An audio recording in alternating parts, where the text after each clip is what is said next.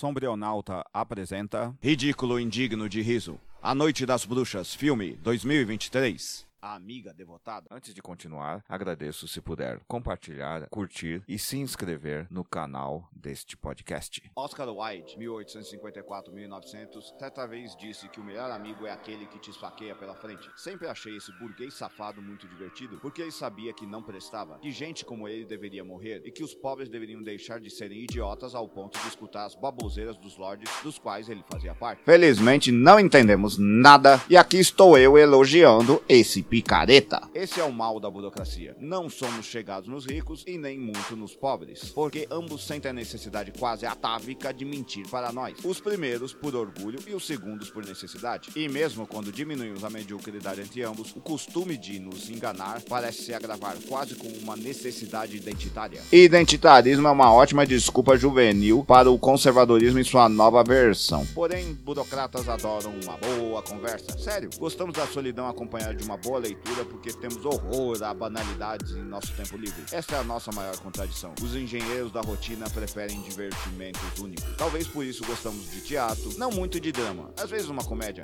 mas decididamente o horror sim. Sabemos que esse tipo de coisa não existe. Logo é divertido brincar conosco mesmo como seria se deixássemos um místico nos tomar. Esse é um dos motivos pelo qual Poirot deixa sua aposentadoria, ao ser enganado com uma combinação de doces e trapaças por sua hum, amiga Aridine Oliver, Tina Fey, uma escritora de mistérios que é quase o alter ego literário da criadora desse detetive. Doces, trapaças, mistérios, horror e uma mulher brilhante e traiçoeira. Como um burocrata pode resistir a isso? Logo, nosso N...